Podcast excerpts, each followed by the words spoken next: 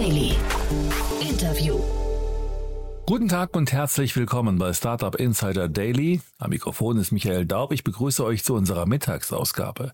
Wir haben uns heute Dennis Bauer, Co-Founder von Gigs, anlässlich einer Series A Finanzierungsrunde in Höhe von 20 Millionen Dollar eingeladen. Gigs hat eine Telecommunication as a Service Plattform entwickelt, die es Unternehmen ermöglicht, eigene Mobilfunkverträge über eine einfach zu bestehende API anzubieten. Mit Gigs kann jedes Unternehmen eigene eSIM und SIM-fähige Mobilfunkangebote jeglicher Größe auf Mobilfunknetzen weltweit anbieten. So können Unternehmen ihren eigenen Mobilfunkdienst starten und haben gleichzeitig volle Kontrolle über den Markenauftritt und die Preisgestaltung. So viel zu unserem Gast. Gleich geht es los mit dem Interview. Startup Insider Daily. Interview. Ja, sehr schön. Live aus Los Angeles. Dennis Bauer ist hier, Co-Founder von Gigs. Äh, hallo Dennis. Hallo Jan, freut mich hier zu sein. Freue mich, dass wir sprechen. Ich hatte ja neulich mit dem Daniel Wild schon mal über euch gesprochen im Rahmen von Investments und Exits. Der hat euch ja, ich sag mal, der war ja, der hat sich ja kaum mehr einkriegen können vor Begeisterung. Äh, ihr habt eine lustige Idee, muss ich sagen. Erzähl mal. Ähm, ja, freut, freut mich zu hören, dass andere Leute natürlich über uns sprechen. Ähm, wir sind ja ganz lange unterm Radar geflogen. Ähm, ja, Gigs ist, die Idee ist relativ einfach. Wir ermöglichen digitalen Geschäftsmodellen ähm, Zugang zu Carriern, also zu Mobilfunkanbietern zu bekommen, um eben auch SIM-Karten in ihr Produkt einzubauen und dadurch einen weiteren und recurring Revenue Stream für sich aufzubauen. Ja, das ist jetzt irgendwie möglich, aber die Frage ist ja trotzdem, warum macht man das? Also äh, vielleicht magst du mal so ein paar Use Cases, weil äh, für mich, also ich habe der, der Daniel hat mir das erklärt und hat, ich habe auch nachvollziehen können, warum er euphorisch war. Zeitgleich wäre es eine Idee, auf die ich niemals gekommen wäre, auch wenn die technischen Möglichkeiten vielleicht schon länger da sind. Ähm, das hören wir tatsächlich öfters. Der Fall ist aber, dass es halt auch schon oft versucht wurde und oft daran gescheitert ist, dass eben der Zugang zu diesen äh, Mobilfunkanbietern nicht gegeben war. Es gab keine APIs, es gab keine ähm, Produkte, um es eben zu konsumieren und ähm, der deswegen der traditionelle Weg oftmals keine Lösung war. Die, die Use Cases sind breit gefächert und es kommen, es kommen auch immer weitere dazu. Ganz einfach fangen wir mal an mit ähm, Neobanken, die mit ihren Kreditkarten und Debitkarten auch ähm, Handytarife anbieten, um Kundenloyalität zu stärken, um ihr, ihre, ihre, ihren Revenue Cut auch erheblich zu stärken. Ähm, Mitarbeiterverwaltungsplattformen, ähm, also HR-Plattformen, die, wo du halt andauernd Mitarbeiter hast, die neu anfangen und die in ihrem ganz normalen Onboarding-Prozess eben auch Telefontarife brauchen. Da haben wir unfassbar viele Geschichten, wie kompliziert das sein kann und ähm, in Excel und über, über deinen Kalender getrackt wird, wann und wie Mobilfunktarife neu angeschaltet werden müssen oder gekündigt werden. Ähm, aber auch ganz viele Hardwarehersteller. Du siehst es ja, ein ganz prominentes Beispiel ähm, ist, ist Apple in Amerika, die anbieten, wenn du ein Handy kaufst, halt eben auch gleich deinen Mobilfunktarif anzubieten. Der Prozess ist auch noch nicht ausgereift, aber es gibt halt eben auch noch äh, hunderte andere Anbieter, die, die Mobilfunk benötigen, alles von Smartwatches über ähm, Laptops, Tablets, Handys. Und deren Kernprodukt funktioniert eben nur mit Konnektivität. Und die brauchen eine SIM-Karte, da muss Telefonie drauf, da muss, da, da müssen Daten drauf, da muss SMS rein. Und wir ermöglichen eben diese, diese Schnittstelle ähm, zu konsumieren und das eben in ihr Produkt einzubauen. Und das ist, was halt daran so besonders ist. Du wirst nicht aus der User Journey rausgeschmissen und musst jetzt eben mit einem traditionellen Anbieter durch den, durch den Sign-up-Prozess gehen und ähm, dann die Verwaltung auch extern managen, sondern wir erlauben dir das in deine, in deine, in dein Checkout, in deine App eben nativ einzubauen, so dass das für den Nutzer eine komplett integrierte Erfahrung ist und für die Plattform natürlich auch den, den Markenauftritt, den können sie sich bewahren. Ähm, sie können die Produkte so strukturieren, wie sie sie benötigen. Also jedes Gerät, äh, jeder Use Case hat ja auch vielleicht leicht andere ähm, Mobilfunkprodukte, die sie brauchen und ähm, das können sie mit Gigs abbilden. Wie hoch ist dieses Problem aufgehängt in den Unternehmen? Das klingt ja jetzt gerade so, als löst ihr ein Problem, was tatsächlich mehreren Leuten da irgendwie unter Nägeln brennt. Aber ist das tatsächlich äh, auch so, dass man ähm, dieses Problem so klar adressieren kann, dass man euch dieses Produkt jetzt aus der Hand reißt? Das Problem ist dort auf, ist meistens so weit oben aufgehängt, ähm, weil es eben Kern von der Delivery vieler Produkte ist.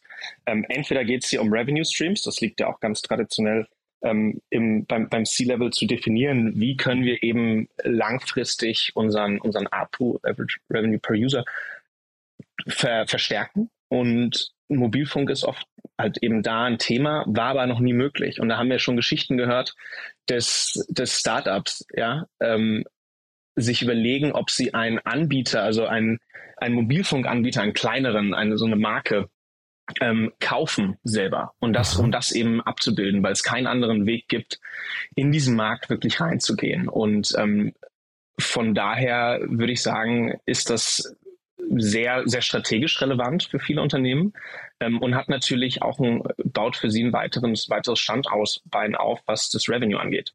Mhm. Aber ist das dann hinterher ein Versagen der Telekoms dieser Welt, dass ihr jetzt überhaupt da eine Lücke findet oder, oder wie kommt es dazu?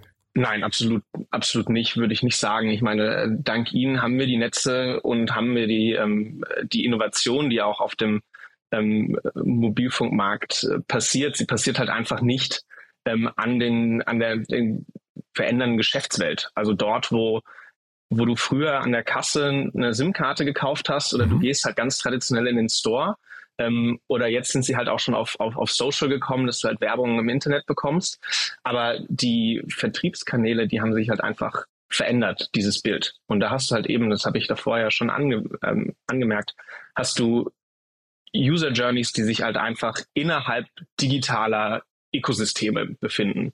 Und da erlauben wir jetzt den Unternehmen das dort einzubauen, was sie vorher nicht konnten und erlauben aber natürlich auch den Telcos dort ihre Produkte zu platzieren. Wir bauen ja nicht unser eigenes Netz. Wir ermöglichen den Konsum von ihren Produkten jetzt eben auch auf digitalen Kanälen, ähm, was sie vorher nicht geschafft haben.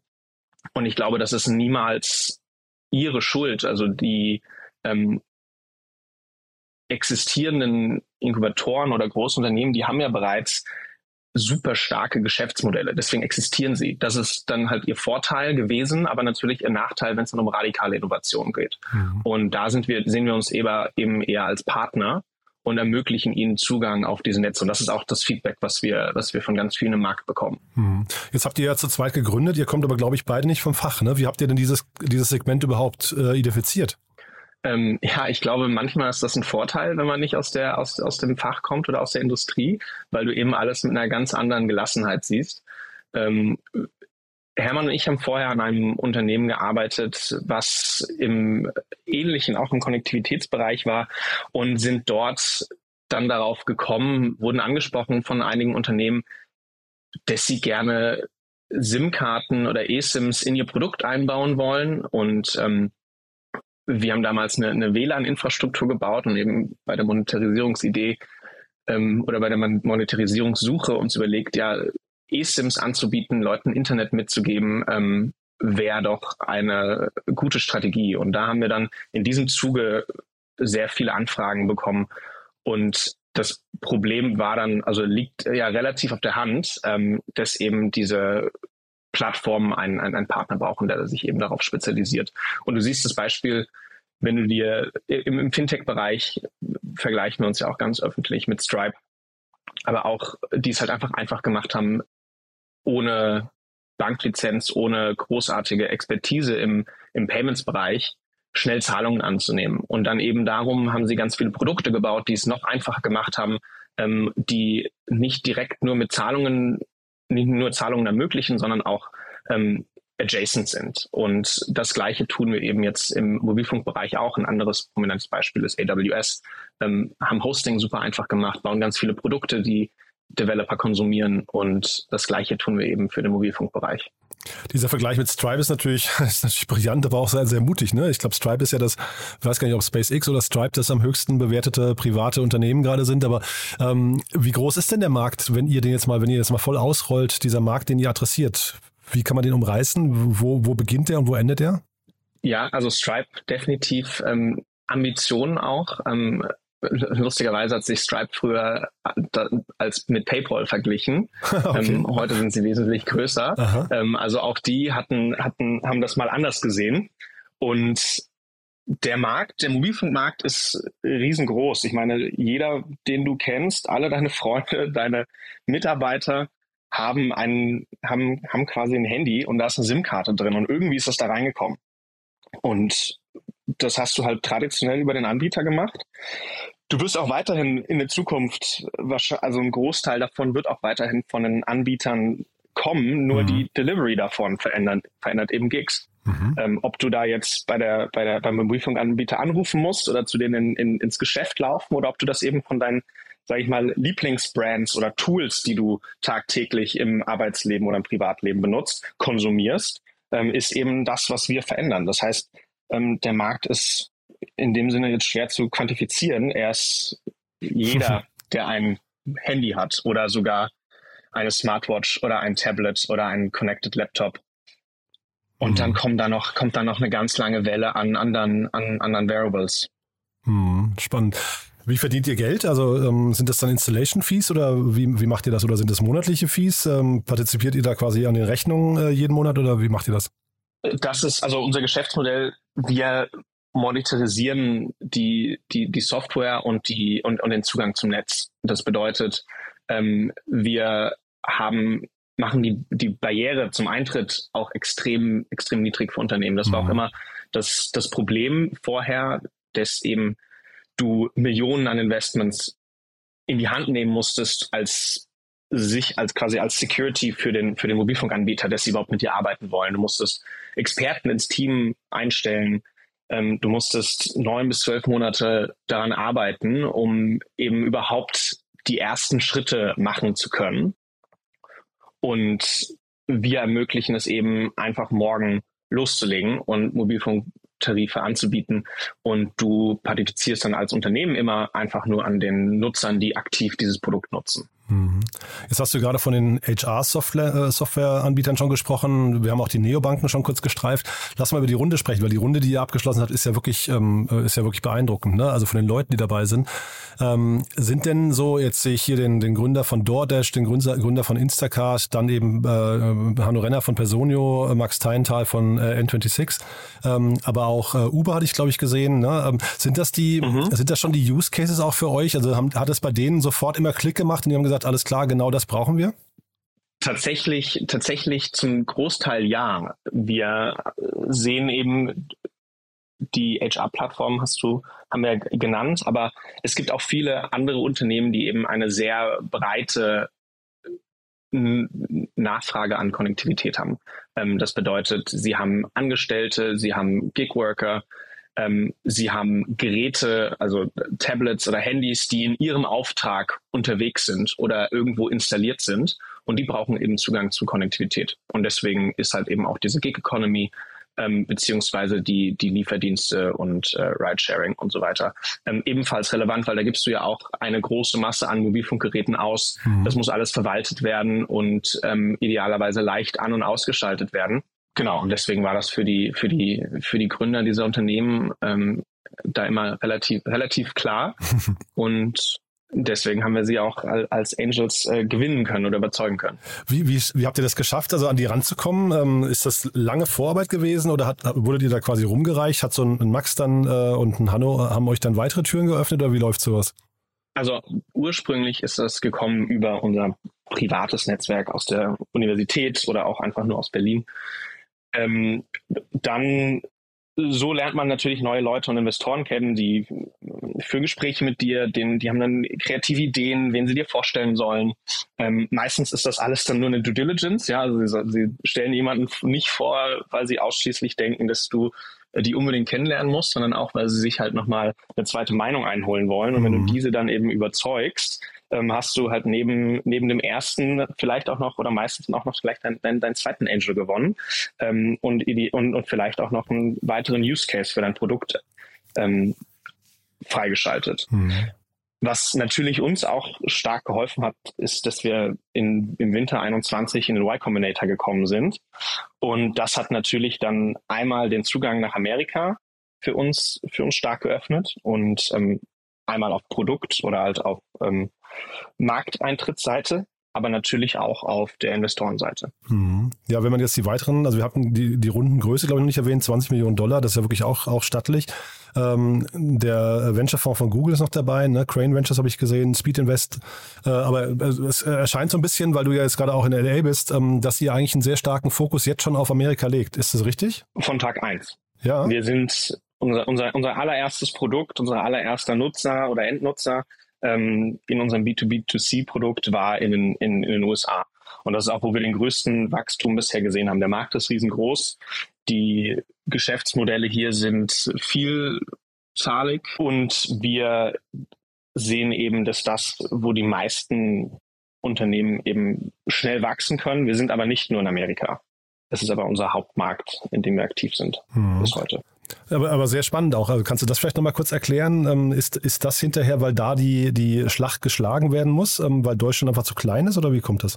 Ähm, naja, du hast natürlich in, in Deutschland mit Europa, hast du ganz viele verschiedene Anbieter. Das traditionelle Problem, wenn du in Europa eine Firma gründest, du beschränkst dich auf Deutschland ähm, oder wenn du nach, wenn du nach UK oder wenn du nach Frankreich, Spanien, musst du mit Internationalisierung kämpfen. Du musst mit verschiedenen ähm, Regulatoren und verschiedenen Integrationen und auch Einkaufsprozessen deiner Kunden rechnen. Und das hast du halt in Amerika nicht. Das Land ist riesengroß, vereinheitlicht, eine Sprache, ähm, auch in unserem Fall eben drei Netzanbieter. Mhm. Und ähm, das macht es halt eben einfach, wenn du schnell wachsen möchtest.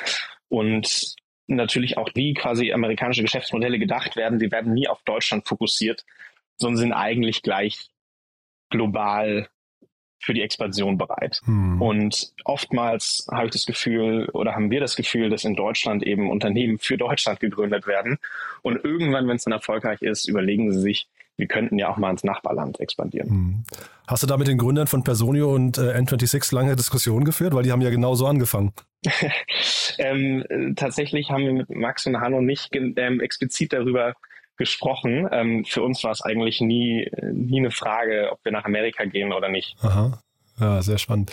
Du dann, aber sag doch mal vielleicht, ähm, es klingt ja wirklich alles großartig, ne? Was kann denn jetzt schiefgehen? Also ähm, ist, ist das, also jetzt USA bedeutet ja erstmal, ihr braucht wahrscheinlich auch mehr Kapital als in, in Deutschland, aber das scheint ja für euch, der Zugang zu Kapital scheint nicht das Problem zu sein, oder? Also was, was für uns eben wichtig ist, ist, dass wir jetzt das, das, das Team ausbauen, dafür haben wir auch das Kapital geraced. Ähm, die Produktinnovation, die, also das Produkt entwickeln wir wöchentlich, kommen neue Features raus, da sehen, da sehen wir nicht das Problem. Ähm, aber natürlich ist für uns von Tag eins wichtig gewesen, ähm, dass wir ein super starkes Team bauen und haben auch dementsprechend, wenn du dir auch unser, unser Team anschaust, alle sind extrem erfahren, haben vorher in großen Unternehmen von, von, von Soundcloud über Klarna, ähm, über Tier ähm, oder Airbnb große Teams gebaut, hatten aber wieder Bock, einfach zu bauen. Das heißt, wir haben sie quasi für uns gewinnen können und haben ihnen nicht versprochen, ihr kommt hier in eine Managementposition mhm. ähm, und stellt unter euch ein, sondern ihr kommt zu uns ins Team, ihr baut um euch herum ein, ein, ein super starkes Team mhm. und könnt halt eben wieder eure ganzen Skills, die ihr mal habt, die ihr mal quasi ausgebaut habt, über die Jahre gesehen, auch jetzt anwenden. Und ich glaube, ähm, das ist, das ist sowas, auf, auf was wir uns am meisten freuen mit unserem Team zusammen, solche, solche Erfahrungen zu haben. Und das macht natürlich dann das Arbeiten Spaß und da kommt man dann auch auf Lösungen, die eben die den, diesen, dieses, dieses Risiko, was du angesprochen hast, äh, ziemlich stark minimieren. Hm. Und äh, Stichwort, was schiefgehen könnte, ich hatte neulich gedacht ähm, und habe ich mit, mit Daniel auch besprochen, dass ja eigentlich ähm, Elon Musk mit Starlink und Tesla und so weiter ja eigentlich ein sehr spannender Competitor werden könnte in diesem Bereich, ne? weil die ja sehr unabhängig von den herkömmlichen Netzen agieren könnten. Jetzt hat Apple, glaube ich, neulich angekündigt, dass sie auch noch mit einem Satellitenanbieter ähm, kooperieren. Ist das nochmal eine Veränderung in dem Markt, die für euch gefährlich werden könnte? Also was, was, was Starlink macht und ist natürlich super ein, äh, beeindruckend und hat, hat seinen, seinen Wert in der quasi in der Wertschöpfungskette der Telekommunikation absolut schon berechtigt und ähm, wir sehen es auch mal wieder. Also wir sind ähm, viel unterwegs und super oft kommen wir kommen wir in einer Airbnb wo wir eben beim Speedtest sehen, ha, wir sind hier schon wieder im Starlink. Ähm, also das ist natürlich äh, super, ähm, was sie da geschaffen haben. Wir selber benutzen auch eins, wenn wir auf unseren Company Offsites unterwegs sind und uns nicht darauf verlassen wollen, dass wir mitten in der Toskana ähm, gutes Internet haben, bringen wir unser Starlink mit. Ähm, der Zugang zum Starlink, also quasi diese, diese Subscription zu kaufen, die funktioniert immer noch direkt von Starlink zu Starlink. Mhm. Das heißt, Geeks ist ja eher in der, in der Position, die Starlink-Subscription dann in Zukunft auch in ein E-Commerce einzubinden oder in ein anderes, ähm, ich habe es ja gerade im Company-Kontext genannt, auch mhm. in ein ähm, Company-Purchasing-Tool. Von daher ist das, ist wieder da eine weitere, ein weiterer Zugang zum Internet eigentlich nicht das Problem, sondern nur ein weiterer, ähm, weiteres Produkt, was Gigs anbietet. Mhm. Und kann das mal irgendwann auf einen Armdrücken hinauslaufen zwischen euch und den Telcos und so weiter? Ähm, also es, es, bestehen ja nachweislich dann Abhängigkeiten für euch auch. Ne? Ähm, ist das äh, riskant für euch? Also ich, ich nehme an, oder ich hoffe, ich hoffe natürlich nicht, weil wir uns als Telco freundlich positionieren und wir mit verschiedenen Telcos ja auch zusammen arbeiten. Also wir, wir fokussieren uns nicht auf, auf einen Anbieter alleine, sondern ähm, arbeiten mit, mit den innovativen Anbietern ähm, heute schon zusammen und ähm, heißen natürlich auch ständig neue willkommen.